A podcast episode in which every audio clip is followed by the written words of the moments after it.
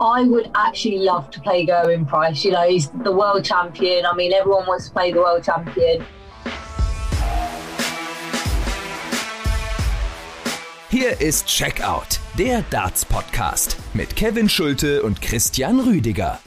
Der Tag der Tage ist gekommen. WM-Zeit. Liebe Freunde der Elli Pelli ruft äh, Darts WM 2022. Mit Zuschauern, mit 96 Teilnehmern, mit großen Momenten garantiert und mit jeder Menge Podcasts. Hier bei Checkout, der Darts Podcast, versorgen wir euch täglich während der Weltmeisterschaft, wie ihr das gewohnt seid. Zu finden natürlich im Podcatcher eures Vertrauens, am besten erreichbar per Instagram, Checkout-Podcast oder Twitter at Checkout Podcast. Einfach dort ähm, uns schreiben, wenn ihr Fragen habt, ähm, wenn ihr vielleicht auch äh, das Ganze teilt, wäre das natürlich super. Uns freut immer eine Apple-Bewertung zum Beispiel. Aber in erster Linie freut uns jetzt, dass ihr wieder eingeschaltet habt und mit uns diese WM zusammen beschreitet. Ich bin Kevin Schulte und Podcast-Kollege ist natürlich Christian Rüdiger. Hi. So sieht's aus, Kevin. Ich grüße dich und alle, die zuhören. Heute haben wir noch eine letzte Countdown-Spezialfolge sozusagen am Start. Mit wem? Instagram-Abonnenten von Checkout wissen längst, äh, dass heute die Folge mit Fallon Sherrock online geht. Wir haben uns gestern am Dienstag mit Fallon Sherrock verabredet und gut 20 Minuten lang mit ihr sprechen können über ihren zweiten WM-Auftritt, ihr Jahr 2021 und ihre Premier League-Ambition. Im zweiten Teil der Folge werden wir dann auf den heutigen Auftakt bei der Darts WM 2022 blicken. Drei Erstrundenspiele stehen ja an und dann natürlich natürlich zum Abschluss des Abends der Auftritt von Titelverteidiger Gervin Price. Vorab natürlich noch unser letzter Heißmacher jetzt mit dem Sherrock-Interview. Christian, äh, vielleicht vorab deine Eindrücke von Fallon Sherrock, ohne jetzt zu viel Inhaltliches zu verraten. Ja, sehr gerne. Also ich musste auch anknüpfen an die Interviews mit Raymond van Barneveld und Michael van Gerven. Ich fand auch, das war eine sehr sympathische Vorstellung von Fallon Sherrock gewesen. Und wir sagen das, oder ich sage das nicht nur, weil sie äh, unser Gast war und unsere Interviewanfrage angenommen hat, sondern wir haben auch schon in, unserer Laufbahn äh, so viele andere Interviews geführt und da ist nicht jeder so freundlich und auch so zuvorkommt gewesen, hat sich die Zeit genommen, hat jede Frage beantwortet, hat auch ein Lächeln auf den Lippen gehabt. Deswegen da auch nochmal wirklich ein großes Dankeschön an alle drei und natürlich auch an äh, Fallon Sherrock. Und was mir auch, äh, sage ich mal so, aufgefallen ist, dass sie äh, sich fast sogar schon gar nicht traut, irgendwie mal so ein paar äh, forsche Worte zu senden, wie das ein Michael van Gerven ja gerne tut. Sie kommt fast ein bisschen schüchtern abseits der, der Bühne äh, her und ich fand dann auch sehr interessant diese, diese Antwort, die sie gegeben hat, warum es denn auf der Bühne besser läuft als auf den Floor-Turnieren. Also man muss wirklich sagen, äh, dieses Gesamtpaket Fallon Sherrock äh, stimmt einfach und äh, es war wirklich ein sehr sympathischer Auftritt von ihr. Wobei ich schon sagen würde, dass sie dann an der einen oder anderen Stelle die Schüchternheit, so hast du es jetzt genannt, äh, schon abgelegt hat. Also ich äh, fand zum Beispiel ihre Aussage zur Premier League-Frage von uns ähm, doch relativ klar. Also da ist sie zumindest so in so eine kontrollierte Offensive gegangen. Aber ich würde sagen, hört selbst, liebe Checkout-Hörerinnen und Hörer, Fallon Sherrock mit ihrem Debüt hier bei uns im Podcast, die letzte ähm, Vorschau-Heißmacher-Folge vor der Weltmeisterschaft, die heute Abend beginnt. Also viel Spaß jetzt mit Fallon Sherrock. This is our last episode before the World Championship starts in Ali Pally this week. And after we talked to Raymond van Barneveld and Michael van Gerven the last days, today it is our pleasure to speak with Fallon Sherrock. Hi, Fallon. How are you doing? Hi, I'm good. Thanks. You? How much are you looking forward to your return to the stage where you became the Queen of the Palace two years ago? Yeah, no, I'm really looking forward to it. I'm so excited just to get back there, you know, playing on the biggest stage there was and trying to relive all the memories that I did two years ago. Fallon, how are you preparing for the World Championship? Um, I'm preparing the same way as I normally do for like any old game that I normally play. So I'll just, you know, keep my practice routine going, but only this time I'm practicing more on like set play rather than actual legs. Um, and I've just put in a few more hours in than what I normally do. So, you know, probably a bit more than normal that I've been practicing, but it'll be worth it in the end if I can, you know, win a couple of games. So let us talk about your year 2021. Of course, it was very difficult for everybody due to COVID, but then the Nordic Darts Masters came around the corner. How much did uh, the qualification there for the final mean to you? Yeah, no, uh, that I tell you what, that I think that competition really, you know, started where my confidence really come from because you know to play the quality of players that I played and you know pushing Michael and beating Dimitri and stuff really proved to myself like what I can do and the fact that I got the privilege to play in it as well, which was like a shock because I didn't really know I was playing in the like uh, World Series events. Like I thought, oh, that's kind of gone. Like two years ago, I thought, oh, I've had it, and then it's like, no, actually, you're going to keep getting the invitations. So I was really like pleased I got the opportunity to play in all of it, and yeah, no, it definitely kick-started this uh, run of good play that I'm playing. And of course, the Grand Slam, it was your tournament of the year so far, right? Yeah, definitely. I don't think there's a tournament at the moment this year that could top the Grand Slam at the moment. Hopefully, it'll be the Worlds, but at the moment, it is the Grand Slam that's topped my year so far. And uh, what do you think about your uh, performance um, besides the stage? Why is there such a maybe big difference between your stage performances somewhere and your performance on the floor? Not counting the women's series where you and Lisa are clearly above the rest, but um, do you have a solution for that? Um, I think I'm going to have to sit there and really think of a solution for it because I think it's just a lack of concentration. Um, because when I'm on the floor, I because I'm the same like level as everyone else, like you know, I'm playing my game and I can look behind me and there's a crowd of people watching or there's people at the barriers watching. So I'm at the same kind of level. But when I'm at the on the stage where I'm higher up, I'm away from everyone. So it's just really weird because I've never been the type of person who likes people looking at me. So I just feel like when I'm up on stage, I'm away from everyone. You know, I know there's millions of people watching, there's cameras, but I kind of just forget about it. And it's so spacious up there.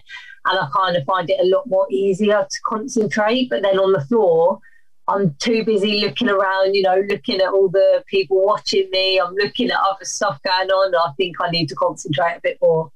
Let's uh, talk about the World Championship and your draw. Steve Beaton, your opponent in round one, is a legend of the sport, but you can beat him, right? Yeah, no, Steve is just like an iconic player. He's a legend of the sport, like you said. You know, he's been around for years. Um, he definitely knows how to play darts, but then again, so does everyone else in that tournament um, because it's you know one of the biggest ones there is. Um, I believe, you know, that I can beat anyone on my day. So why not? Why can't I beat Steve Beaton? But I'm going to go play my own game, see, you know, see what happens. I mean, I know Steve can put in a really good performance, and that's what I'm expecting him to do. So that's what my mindset is going into the game. Right, he's going to go all guns blazing. You're going to have to throw everything at him. Do you feel maybe some extra pressure at the Worlds or before the Worlds? A lot of people maybe expect a win against Steve Beaton in the first round? Um, there probably is a lot of expectation and stuff, but I try not to think about all of that. Like, I kind of put it behind my head. Like I literally just put all the forks behind my head and just focus on what I've got to do because I've been doing it all year now. I've been trying to like put things like out of my head, like stop thinking about everything because I knew after the Worlds two years ago, everything I was thinking about and my game just kind of deteriorated a little bit and I found it really hard to kind of put in my performances. So I've kind of learned just to ignore everyone's expectations, all the pressure. I think you only put pressure on yourself anyway and just kind of just focus on what you got to do and then worry about everything afterwards. How many people have already approached you about a possible third round match against Gervin Price? You know what? There's actually not been that many people, so I'm re- I don't actually think a lot of people are expecting me to get that far, which I'm a bit like, hang on a minute, why can't I get that far? Um, but yeah, no, I would actually love to play Gerwyn Price. You know, he's the world champion. I mean, everyone wants to play the world champion. You know, I got the privilege earlier this year to play the Lakeside World Champion, so why not have the privilege of playing the PDC World Champion, that would just be amazing. So uh, tell us, or maybe describe us a bit um, about your um, practice plan now before your first round match at Ali Pali. Okay, so my practice plan will be, you know, um, I usually go around on my doubles like three times, and then I'll do like one to one to one seventy or however you know long I can be asked going up. Sometimes it'll only go to like one forty or something like that because it's a long time to kind of do, and it's trying to keep the concentration going. And then I'll play a couple of set games and all of that. But that all all of that will take like a few hours. So it's normally going to be like evenings when I put my son to bed that I'm going to be doing all of it. Um, but throughout the day when he's at school now, I am going to be putting in like an extra couple of hours. You know, um, like half hour here, half hour there, just when I can, just throwing at the board and just trying to perfect my game that little bit more. So I'll be putting in more hours than what I normally do. And a possible third round tie against Gervin Price or a good World Championship campaign would possibly catapult you into the Premier League. Wayne Mardle says yes, of course, and Gervin Price says no, he's against this decision. Do you want to play in the Premier League next year? Well, of course, I'd want to play in the Premier League. I mean, I don't know anyone who would say no to play, playing in the Premier League. I mean, it's just like a privilege to get the opportunity to play anyway. And if I get the opportunity to play, obviously I'm going to play.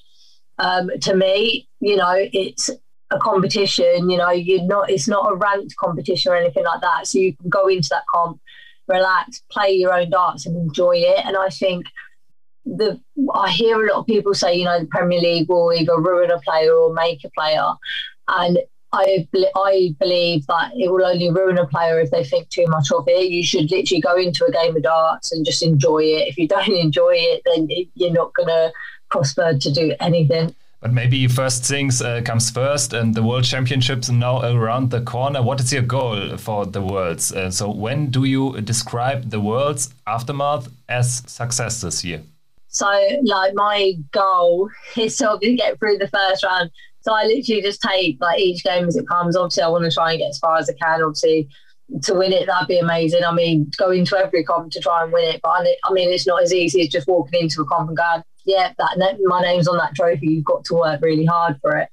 Um, I do think, you know, if I can get through a couple of rounds, maybe get around further or something than what I did two years ago, then I'd actually feel really proud of myself because I've better like I've done better than what I did two years ago, and I want to I do want to try and push myself and get further than what I did. Let's talk about other players when they play against you. Do you think or do you notice that they are maybe a little bit more nervous when they have to play against you? Um, I do think some players overthink a little bit more um, because there, there has been a a few times I have noticed, you know, when they start to get nervous and you can see it in their game. And it's normally towards the end of the game that they start to falter a little bit. Um, I mean, there are a couple of games that I can actually remember like this year that I played in. And I think everyone has probably seen it on TV where they got too nervous and they faltered. And behind, I could see all this happening. And I knew when they started to do that, if I just jumped on the opportunity and tried to kill it, you know, kill the game out the legs that I had the opportunity, that I would get past that line. And I did. So, if I understand you right, you're recognizing this kind of, of nervous feelings maybe um, uh, during these games. Is this right? Yeah, so you can notice it. Um, but I've been noticing it for like years anyway, regardless who I've been playing, you know, whether it be the men or the women there's certain points in like a game that you can notice when someone's getting a bit nervous and you know they're overthinking and stuff like that. So you know once they start doing little things like that, it's like okay, jump on it, kill them now, and then literally just go all in on the last leg, and then they're literally left there, and you're winning the game. For young kids, especially young women, you are a role model. But do you have your own role model in darts? Um, not really. I mean, I keep getting asked this question. I really should actually have a role model in darts. I think if I had to pick like a role model in darts, it probably would be like Trina because obviously she's won like 10 world titles. And I'd say Michael because of his like determination, like he never gives up. Like even though he's not had the best year, he's still going and going and going. He's still got that determination, you know, to win a title and to win the worlds and stuff like that. So they'd be the main two for me, just purely because like I said, like the determination and the history of the 10 world titles and, you know, the, the iconicness around it all. If we uh, take a look uh, into uh, 2022, is, is that your main goal to, to become a tour card holder at the PDC? Yeah, I think that'll probably be my next step. I think I need to be a tour card holder now because I've pretty much done everything else. And I think my next box to tick would be to get a tour card and play on that tour because I do think if I get a tour card and played on that tour, it would only make my game stronger. And I really, really want to push myself and see how far I can actually go. You played against a lot of PDC players. Um, how are the players? Is everyone nice at PDC, or are there some players with, let's say, not so good sayings about women's in the world of darts? Well, they've all been pretty nice to me at the moment. I mean, I don't know if obviously they've been saying anything else, but um, yeah, they've all been really nice. You know, they've all been like greeting and saying hello to me. You know, they never make me feel unwelcome or anything like that. But I think a lot of them are now kind of seeing the bigger picture and stuff like that. I mean, even you know, some of the interviews might sound a bit like, oh, hang on a minute, do, do they actually agree or not? But when we're all in the room and stuff like that, everyone's like, "Hi, you're right," and we all talk to each other and they're really welcoming. But they do see the bigger picture, you know, by having me there and promoting the, you know, the game itself. The more money they're going to make because it's going to be more sponsors coming in for everyone else. It means they're going to win so much more money, and I think that's what I think everyone's got to kind of look at. What do you think uh, about the growth of darts in general, or especially um, the growth of the PDC? Uh, next year, we will have we will see bigger prize monies and maybe even more tournaments around the globe within the next years. What do you do you think about this development?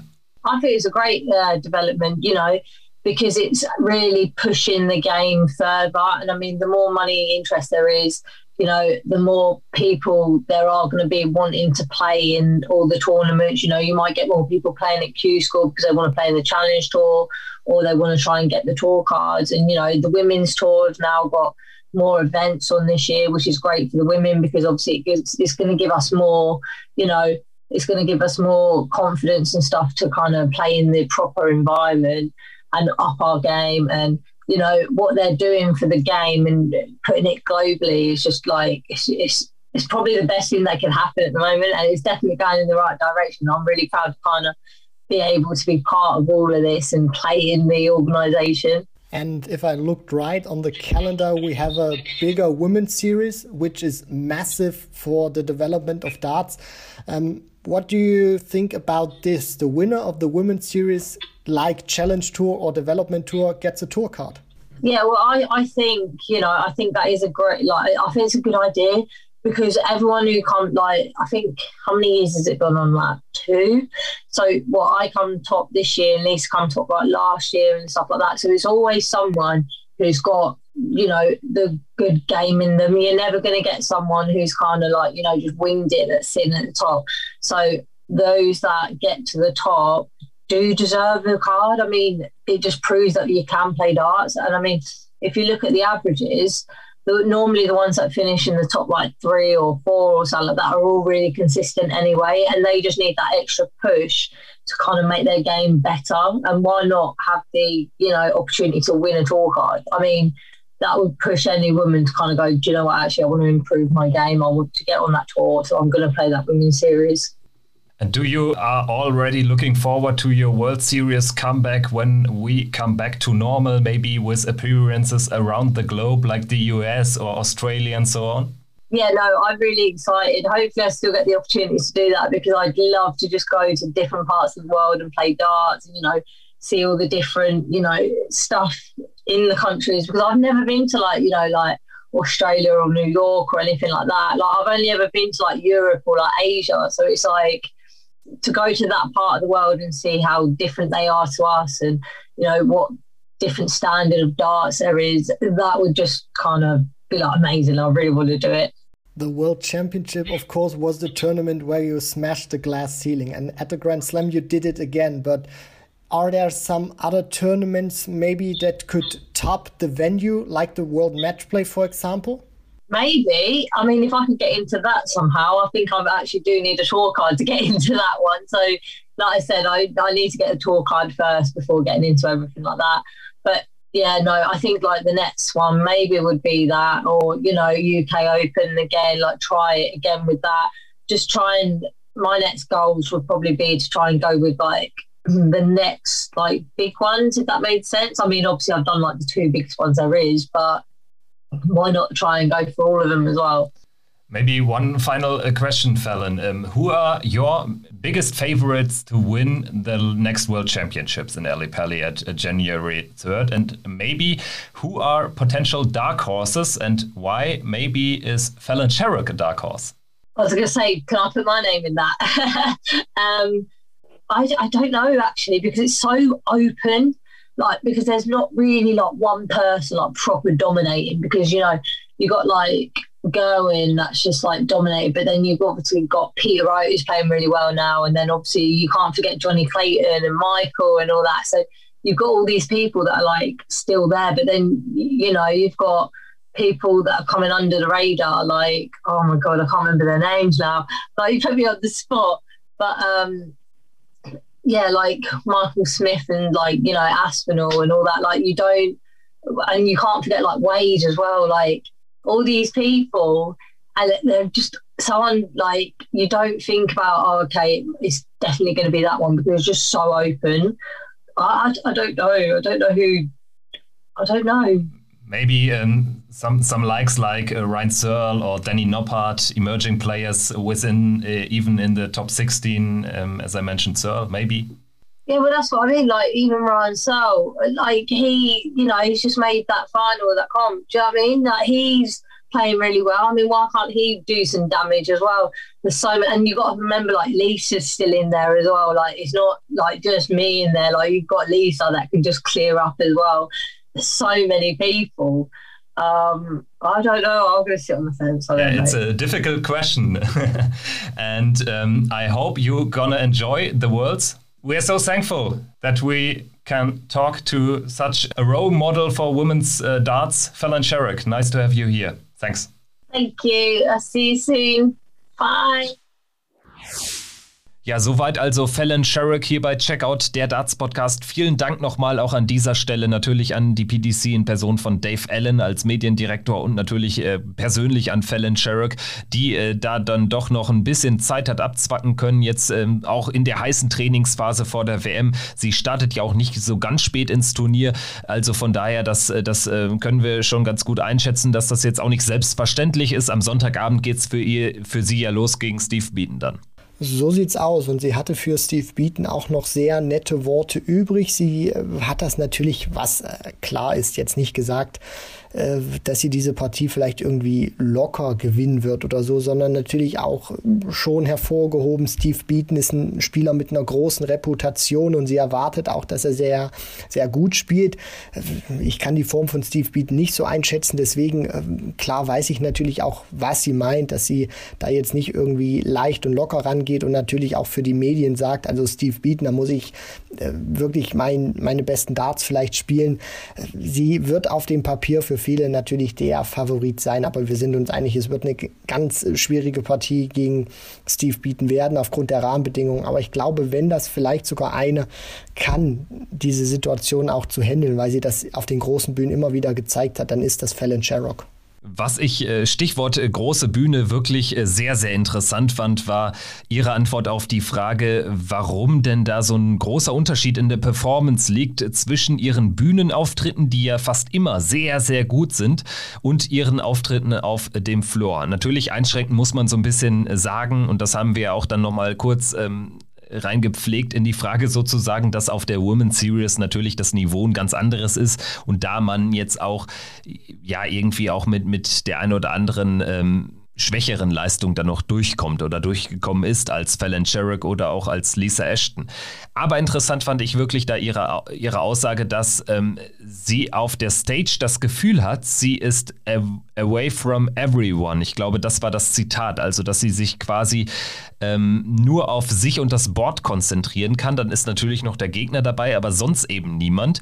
Und ähm, das Publikum ist ja im Rücken. Also ich finde das eine ganz, ganz interessante äh, Aussage, dass sie es deshalb sogar leichter findet, sich zu konzentrieren als auf dem Floor, wo ja, wir kennen die, die Bilder ähm, von den Floor-Turnieren, wo ja einfach äh, Board an Board nebeneinander steht und das insgesamt einfach sehr hektisch ist. Ja, absolut. Also ich fand das auch eine sehr interessante äh, Aussage von ihr, dass sie praktisch oben auf der Bühne über dem Rest steht. Ich meine, das ist ja jetzt nicht irgendwie arrogant gemeint gewesen, sondern das, das, das, das ist ja faktisch so. Du, du bist auf der Bühne und schaust dann praktisch auf dieses Publikum runter.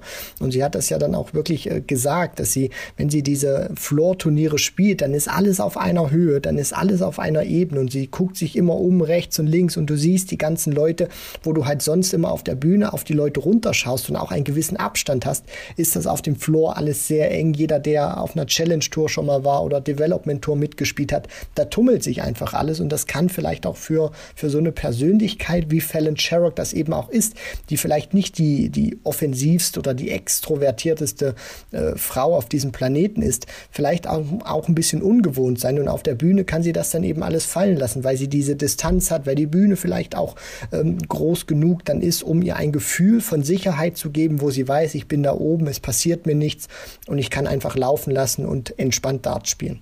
Dann müssen wir natürlich noch über die Premier League-Frage sprechen. Eingangs äh, vor dem Interview hatten wir es jetzt schon mal kurz angerissen, dass sie da auch so in diese kontrollierte verbale Offensive gegangen ist. Sie hat gesagt, auf deine Frage, natürlich möchte ich in der Premier League spielen. Ich finde, das ist auch eine, eine richtige Aussage. Also alles andere wäre auch komisch, wenn sie sagen würde, oh nee, eigentlich nicht. Ich meine, das ist finanziell dermaßen lukrativ und vor allen Dingen in der Öffentlichkeit auch äh, so stark wahrgenommen, wie ja sonst nur die Weltmeisterschaft Meisterschaft. Also was die Wahrnehmung betrifft, kommt das wahrscheinlich direkt hinter der WM, die Premier League.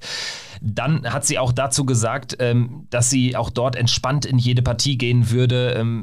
Das äh, versuchen würde zu genießen. Vielleicht kann man das auch so ein bisschen bewerten als dann auch eine kleine Bewerbungsrede. Ne? Also nach dem Motto, ist ein Wettbewerb kein Ranglistenturnier, ähm, da hat sie noch weniger Druck, vielleicht ähm, ist das ihrer Leistung noch zuträglicher. Also das fand ich schon durchaus so auch zwischen den Zeilen ganz interessant.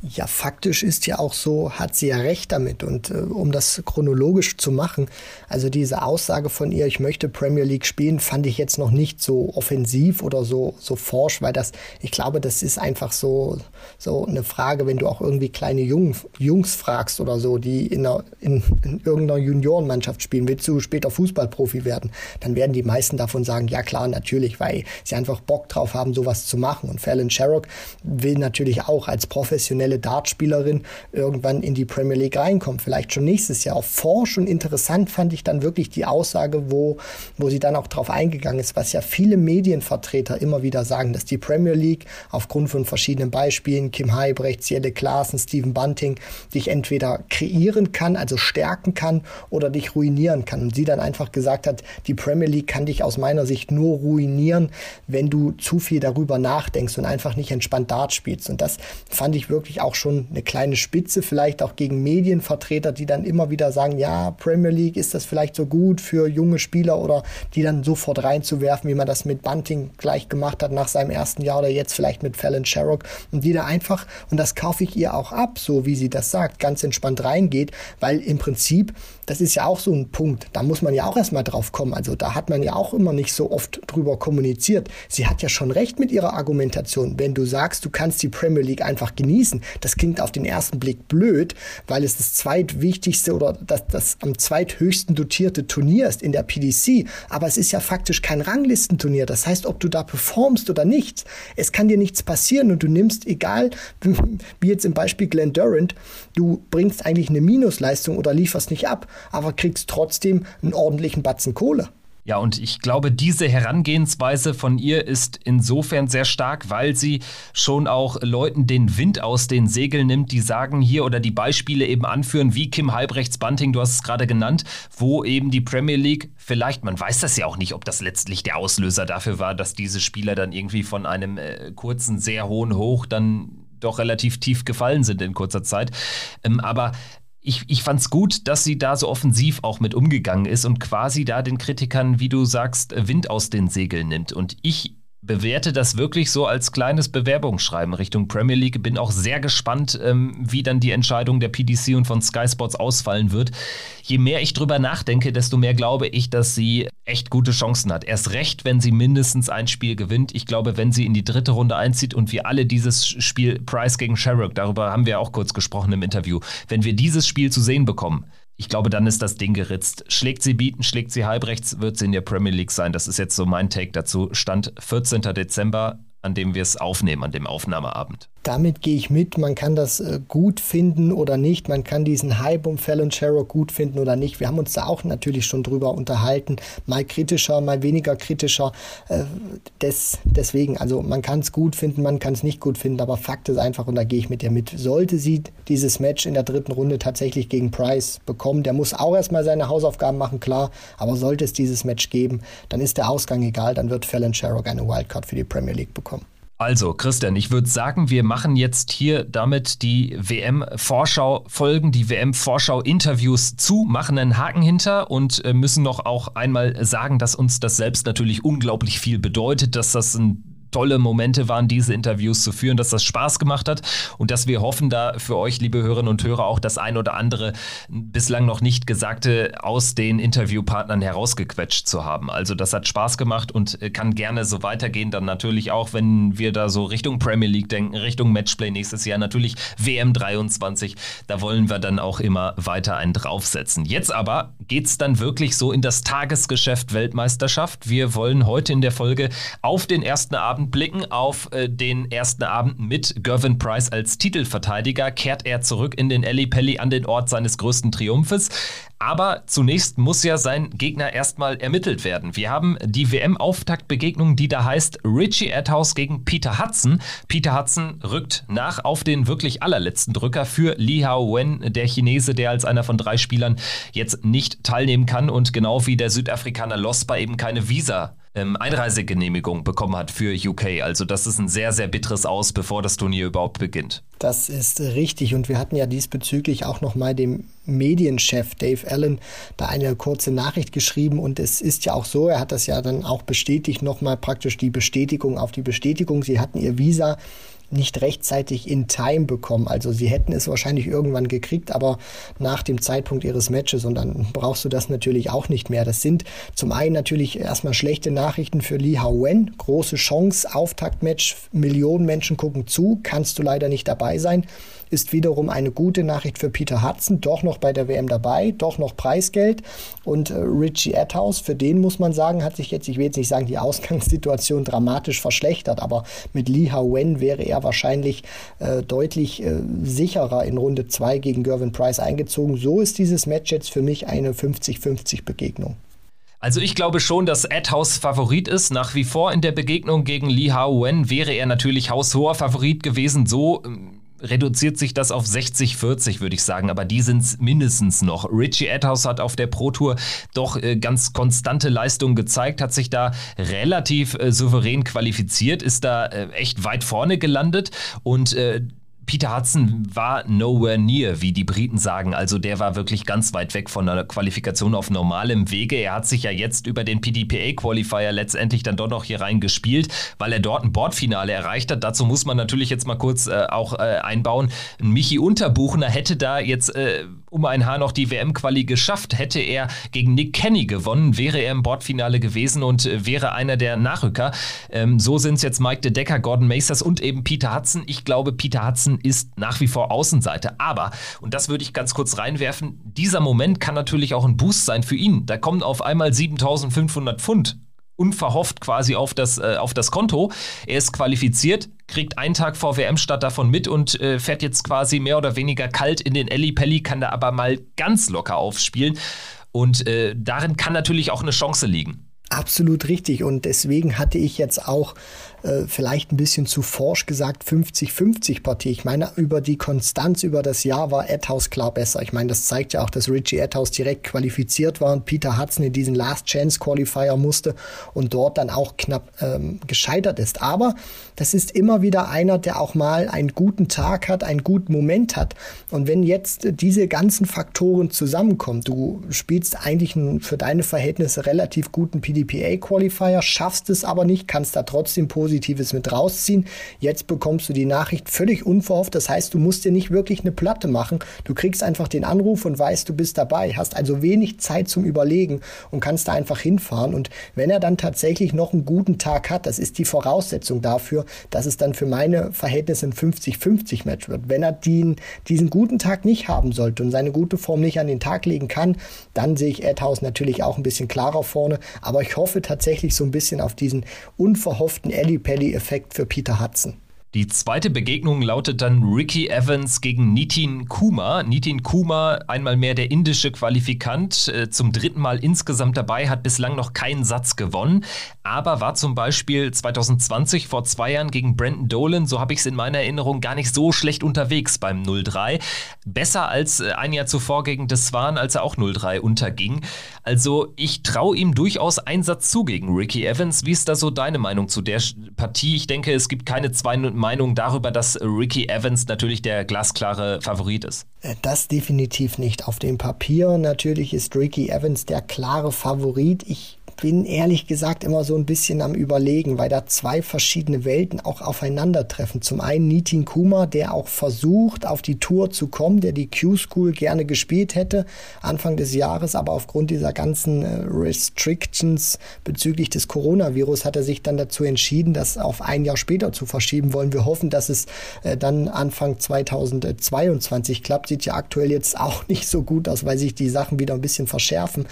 Das Problem bei Nitin Kuma ist, er hat sich stetig mit den Auftritten gesteigert, aber ich kann ihn überhaupt nicht einschätzen, weil ich ihn auf der Tour oder auf einer ansatzweise stattfindenden PDC-Tour jetzt überhaupt nicht gesehen habe, weil er eben Q-School nicht spielen konnte und du eben jetzt auch nicht weißt, wie sein wirklicher Standard ist. Aber es hat gezeigt, er hat sich von, von diesen beiden Weltmeisterschaften, war die letzte eine Qualitätssteigerung, wo er teilgenommen hat. Vielleicht hat er jetzt noch mal was draufgepackt, aber Ricky Evans, der wird entscheiden, in welche Richtung diese Partie geht. Ob es spannend wird oder ob es eine ein eindeutige Sache sein wird.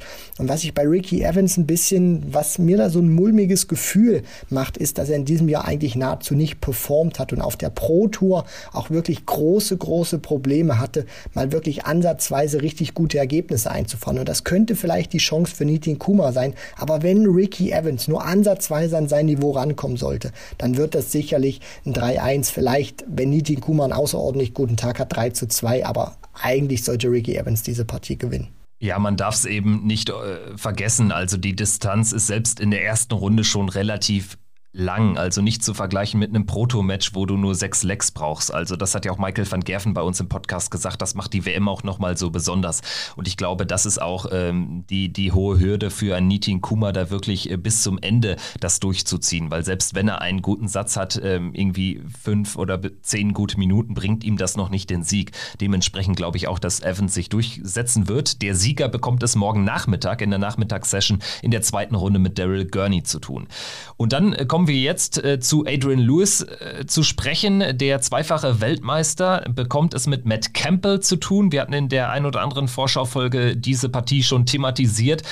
Und nach wie vor muss man sagen, das ist natürlich so gerade von den Namen her schon eine der, der besten Erstrundenpartien überhaupt. Vor allen Dingen, wenn man bedenkt, dass Adrian Lewis, auch das müssen wir nochmal sagen, mit einem Zweitrundenspiel gegen Gary Anderson mit der Neuauflage eines WM-Finals, eines mehrfachen WM-Finals belohnt werden würde. Also dementsprechend, da wird es dann das erste Mal schon so ein bisschen heißer im Alley Pally, würde ich sagen. Definitiv. Also von den Namen her ist das wirklich ein, eine Finalbegegnung würdig. Aber jetzt muss Adrian Lewis erstmal seine Hausaufgaben machen. Er hat sich selber in diese Position hineinmanövriert, weil er kein, keine guten Ergebnisse gel geliefert hat oder zumindest nicht diese Ergebnisse gebracht hat um dann ein gesetzter Spieler zu sein. Und für mich ist diese Weltmeisterschaft eine Standortbestimmung für Adrian Lewis. Also er muss jetzt wirklich wieder liefern. Und ich glaube, auch dadurch, dass er jetzt über die Pro Tour qualifiziert ist, hat er wohl auch vom Kopf her begriffen, um was es jetzt geht. Man wird sehen, wie er gegen Matt Campbell spielt. Matt Campbell ist auch so eine kleine, so ein, so ein kleines Fragezeichen, würde ich sagen. Also wenn der wirklich so spielt, wie der das schon mal beim World Cup gezeigt hat, klar, die Distanz kannst du jetzt nicht mit der ersten Runde WM vergleichen. Das ist, das ist mir schon bewusst. Aber man nehme mal an, wirklich, der hat, der erwischt gute 20 Minuten und kann in den ersten beiden Sätzen richtig gut mithalten, vielleicht die sogar gewinnen dann ist Lewis natürlich schon gefordert. Und der hat in den vergangenen Wochen, Monaten viel zu oft gegen Gegner, die eigentlich vom Namen her, die er deutlich schlagen muss, immer wieder gestrauchelt. Gegen Bradley Brooks auf der European Tour über eine relativ kurze Distanz, äh, gegen Kevin Münch bei der WM vor ein paar Jahren. Also Adrian Lewis ist nicht so sattelfest und das könnte vielleicht auch die Chance für Matt Campbell sein. Wenn beide an ihr Niveau rankommen, wird es eine tolle Partie. Natürlich gehe ich jetzt hier mit Adrian Lewis, weil ich einfach sage, der, der muss das Ding gewinnen. Aber Matches wie gegen Danny Baggish vor einem Jahr zeigen auch, wenn Lewis nicht gut ins Match reinkommt, Campbell seine Chancen nutzt, dann kann da was gehen. Aber sollte Lewis Normalform erreichen, dann wird er entscheiden, wie klar diese Partie ausgehen wird. Ja, also die Normalform, da kann ich, äh, glaube ich, schon mal ähm, relativ optimistisch sagen, die wird er nicht erreichen. Was heißt optimistisch? Aber ich glaube, da kann ich relativ sicher sagen, die wird er nicht erreichen. Denn Normalform ist für mich eben etwas, was Adrian Lewis seit Jahren nicht zeigt. Dementsprechend, glaube ich, kann da auch Matt Campbell eine berechtigte Chance sehen. Allerdings bin ich von ihm bislang auf der Bühne auch noch nicht so überzeugt gewesen. Also so richtig stark war er da noch nie. Er hat die Challenge Tour, die European-Variante gewonnen, aber das ist nochmal ein ganz anderer Schnack als jetzt Ellie Pelli. Dementsprechend gehe ich am Ende auch mit Adrian Lewis, aber ansatzweise normal Normalform wäre ja schon ein Erfolg für ihn, äh, sodass er sich dann berechtigte Hoffnungen machen könnte, zumindest Hoffnung machen könnte, gegen äh, Gary Anderson am äh, Donnerstagabend dann auch zu gewinnen. Also das muss ja sicherlich das Ziel sein. Wenn er ausscheiden sollte, wie gegen Baggish im letzten Jahr, wäre das natürlich ein absoluter Worst Case für Jackpot. Also da bin ich gespannt. Ich denke, wir sind uns aber so ein bisschen einig, glaube ich, wobei du ja auch Hudson mehr auf der Rechnung hast als ich, dass vielleicht das größte Überraschungspotenzial des ersten Abends in dieser Partie liegt. Du meinst bei Adrian Lewis gegen Matt Campbell? Genau. Ja, auf, auf jeden Fall, weil Adrian Lewis, das meinte ich ja auch eingangs von, von, meiner, von meinem Gespräch über diese Partie, dass Lewis einfach viel zu häufig gegen Spieler geschwächt hat, wo du vom Namen denkst, Mensch, die muss er eigentlich locker wegbimsen. Äh, Pro äh, die, die European Tour fällt mir ein gegen Bradley Brooks. Natürlich hat er einen tollen Grand Slam gespielt, aber Bradley Brooks ist einfach noch ein Diamant, der ganz am Anfang steht, den du vielleicht noch nicht mal angefangen hast mit, mit äh, Schleifen. So, dann verliert er auf der, auf, auf der Pro Tour unter anderem auch gegen Lisa Ashton Partien, die er nicht verlieren darf. Und wenn Lewis wirklich nicht gut reinkommt, auch die Doppel verpasst und aus einem Rückstand agieren muss, dann könnte es kritisch werden. Und er hat ja auch ein bisschen Druck. Also er hat vor zwei Jahren das Achtelfinale noch erreicht. Das war ja noch ein relativ äh, gutes Major-Ergebnis für Adrian Lewis. Deswegen, wenn er da ausscheiden sollte, dann geht auch wieder ein bisschen Preisgeld verloren. Dann wird er noch tiefer rutschen. Deswegen, er muss wirklich liefern. Und liefern wird auch äh, der Iceman müssen. Die Nummer 1 der Welt, der Titelverteidiger Gervin Price, darf diesen Abend beschließen. Traditionell tut das ja der amtierende Weltmeister und er beschließt diesen Abend gegen Richie Adhouse oder gegen Peter Hudson. Klar, also gegen einen Engländer, gegen einen kleinen Namen. Dementsprechend klar ist auch die Favoritenrolle verteilt. Wir haben hier auch äh, an so einem ersten Abend schon andere Begegnungen gesehen. Zum Beispiel Jeffrey Deswan gegen Rob Cross, äh, wo äh, sogar viele Deswan den Sieg zugetraut haben haben. Also dieser Status als Nummer eins in so ein Turnier zu gehen, ist auch nicht immer, oder als amtierender Weltmeister ist auch nicht immer ein Freibrief. Das definitiv nicht. Und ich glaube auch, es ist dahingehend immer schwierig, weil es nicht nur der erste Tag ist, sondern die Leute, nehmen dich ja als Weltmeister wahr. Der, der bist du ja auch. Du gehst als Titelverteidiger da rein und erwarten dann natürlich, dass du sofort mit einem Knall startest, dass du sofort ein Signal an die Konkurrenz sendest. Und wenn das dann eben nicht so erfolgreich ist, weil wir dürfen ja nicht vergessen, er startet an Tag eins. Das heißt, der wird vor Weihnachten kein Match mehr spielen im Ellie Pelli, gehen dann natürlich auch ein bisschen die Diskussion los. Was ist los? Price hat vielleicht keine optimale erste Runde gespielt und das kann alles immer so ein bisschen mit dem Kopf sein. Es sollte aber auch äh, oder es sollte eigentlich nichts anbrennen. Also selbst wenn er nicht seine beste Form spielt oder nicht mit diesem, mit diesem Knalleffekt wirklich den an die Konkurrenz senden kann. Was so ein bisschen vielleicht ist, Price äh, hat in den vergangenen Jahren nie so wirklich seine beste Form in seinem Auftaktmatch gefunden. Dieses Match gegen Willie O'Connor, wo der sich verzählt, wo er eigentlich hätte rausgehen müssen oder stark gefährdet war, wo er gegen Nathan Aspinall, nachdem er der äh, World, äh, der Grand Slam Champion war, 2019 da auch rausgegangen ist in der ersten Runde trotz 2-0 Satzführung. Also ich glaube, man, man sollte sich jetzt hier von dem Gedanken verabschieden, dass Price hier irgendwie 110 Punkte spielt und Edhouse oder Hutz mit 3-0 vom Bord knallt, sondern es wird wird, glaube ich, so sein wie in den vergangenen Jahren, wo auch Jelle Klaassen gegen Michael van Gerven Satz gewinnen konnte. Also es wird, glaube ich, ein guter Auftakt sein für Price, aber man sollte jetzt auch nicht sich irgendwie beschweren, wenn er einen Satz oder so abgeben sollte. Also ich glaube, so ein ganz klares 3 zu 0, wo er den Gegner an die Wand spielt, wird es jetzt nicht unbedingt geben.